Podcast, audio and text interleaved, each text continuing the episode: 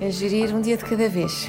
É, é uma situação que é, a pessoa tem que sair um bocadinho da caixa daquilo que está, está acostumada. A pessoa normalmente faz planos e programa a sua vida e agora não, agora nem é o dia, é, é os momentos. Pronto. Há cerca de nove meses, desde janeiro deste ano, 2021, que a Carla Pacheco descobriu que a mãe, Maria Vitória, tinha ela, esclerose lateral amiotrófica, uma doença neurológica degenerativa que provoca perda de força muscular. Foi muito complicado porque assim não, ninguém está à espera de um diagnóstico destes. Eu conhecia mal a doença e ao ouvir a viva voz e que era o diagnóstico da minha mãe foi muito muito complicado mas com o apoio desta equipa, com o apoio da Associação da Apela, que é a associação que acompanha os doentes eh, que têm este diagnóstico, com a ajuda de todos temos conseguido indigerir as coisas. A Maria Vitória, de 79 anos, enfermeira reformada, habituada a cuidar dos outros a vida inteira, está neste momento completamente dependente da família e dos profissionais de saúde que a acompanham.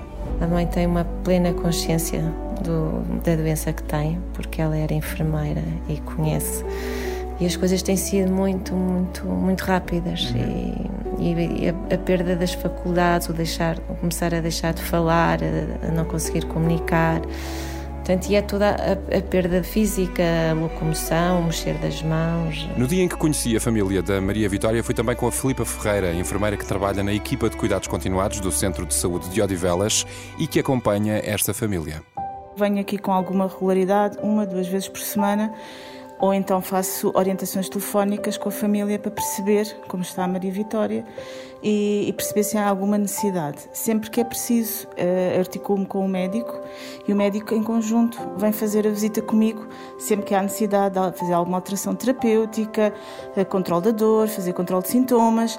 Nós delineamos estratégias para acompanhar estas famílias e estes utentes. Quais são as melhores estratégias? O objetivo é sempre facilitar a vida às famílias e assegurar a qualidade de vida de cada utente. As soluções existem e são adaptadas às necessidades de cada contexto.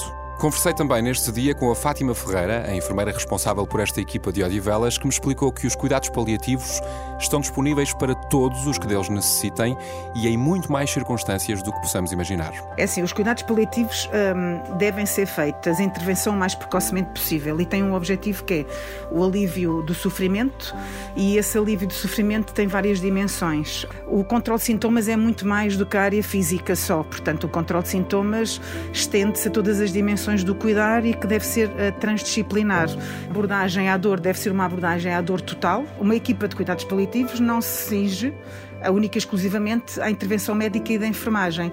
Deve ter outros recursos nas outras áreas do cuidar, desde a área espiritual, desde a área psicológica, da área social. Portanto, deverá haver esses recursos nas equipas. E estas equipas devem existir de norte a sul do país. Ainda não é o caso e sabe-se que em algumas regiões faltam profissionais, faltam meios para chegar a todas as pessoas que precisam destes cuidados. E esta é uma das mensagens a passar neste Dia Mundial dos Cuidados Paliativos que se assinala já este sábado, dia 9 de outubro.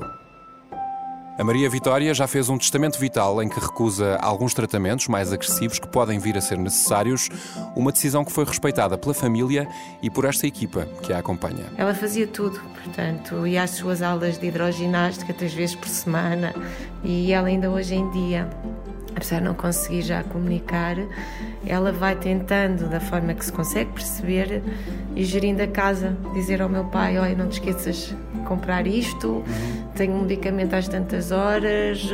É, a enfermeira Maria Vitória continua alerta e pronta para cuidar dos outros e de si mesma.